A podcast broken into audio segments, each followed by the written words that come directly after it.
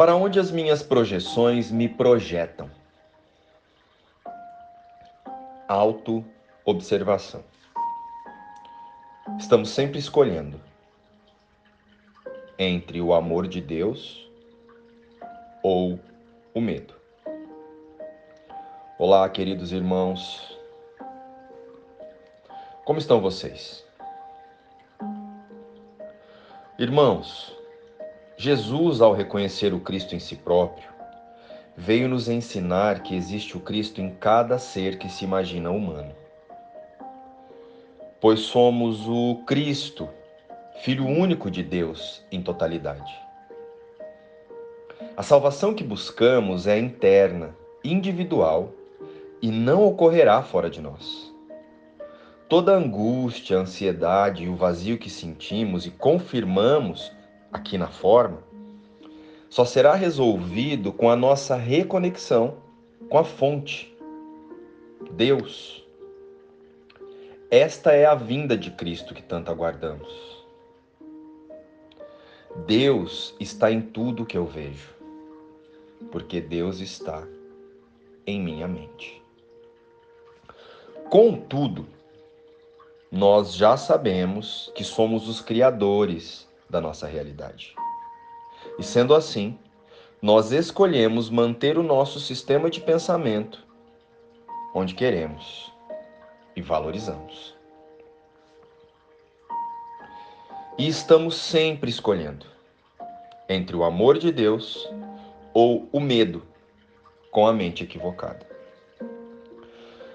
O sistema de pensamento do ego é o do medo, o da falta, do apego, da dor e da desigualdade. Ou seja, o sistema de pensamento que roda no mundo atual é o que pensa separado de Deus. E a partir desta lógica, o mundo não é criado. O mundo é pensado. E com isso, nós associamos as cenas ao que queremos sentir, ao que queremos validar sobre a nossa própria realidade, projetada através do ego. E geralmente associamos as cenas do cotidiano ao que queremos ver e confirmar no mundo porque queremos validar os nossos próprios pensamentos equivocados. Fez sentido para você? Então, a mudança está em nossa mente. Somos os tomadores de decisão. Algumas culturas até dizem que o sofrimento leva a Deus. Mas vamos pensar um pouquinho mais sobre isso. Deus é amor e somos a sua imagem e semelhança. Desta forma, não seria mais lógico que vivêssemos apenas o amor em tudo? Ou que víssemos apenas o amor em tudo? Pois apenas o amor nos conecta a Ele, e não o medo. Deus não fez o medo, nós o fizemos. E desta forma, a saída e o desfazer do mundo só pode ser através do relembrar do Espírito e do amor. Pois faz sentido uma fonte de puro amor querer que o seu filho, a extensão desse amor, passe por sofrimento para encontrá-lo? para mim, não faz muito sentido. Ou melhor, não faz nenhum sentido. Deus é amor, portanto eu também, pois fui criado em extensão à sua totalidade. Precisamos ressignificar nossas experiências aqui no mundo com quem somos de verdade o amor, o Filho Santo de Deus. Portanto, a partir desta verdade, não podemos estar angustiados, ansiosos ou deprimidos. Estamos distraídos. Distraídos em relação à vida que nos preenche.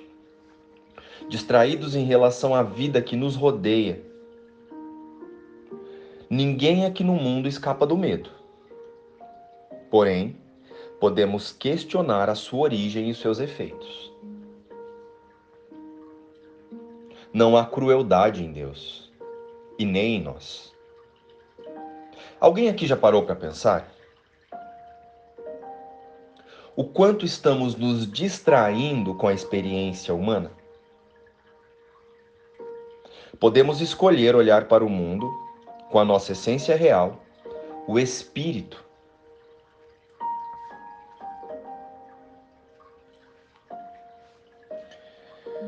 Eu vim para a salvação do mundo. Eis um pensamento do qual foi removida toda a arrogância, e só a verdade permanece. Pois a arrogância se opõe à verdade. Mas quando não há arrogância, a verdade vem imediatamente e preenche o espaço que o ego deixou desocupado pelas mentiras. Só o ego pode ser limitado e, portanto, tem que buscar objetivos que são restritos e limitados. O ego pensa que o que qualquer um ganha, a totalidade tem que perder. E, no entanto, é a vontade de Deus que eu aprenda que o que qualquer um ganha, a todos é dado. Pai, a tua vontade é total. E a meta que dela brota compartilha da sua totalidade. Então, que outro objetivo, senão a salvação do mundo, poderia ter sido dado a mim? Através da ressignificação dos meus pensamentos. E o que senão isso poderia ser a vontade que o meu ser verdadeiro tem compartilhado contigo? Deus é amor. E, portanto, eu também. Luz e paz. Inspiração, um curso em milagres.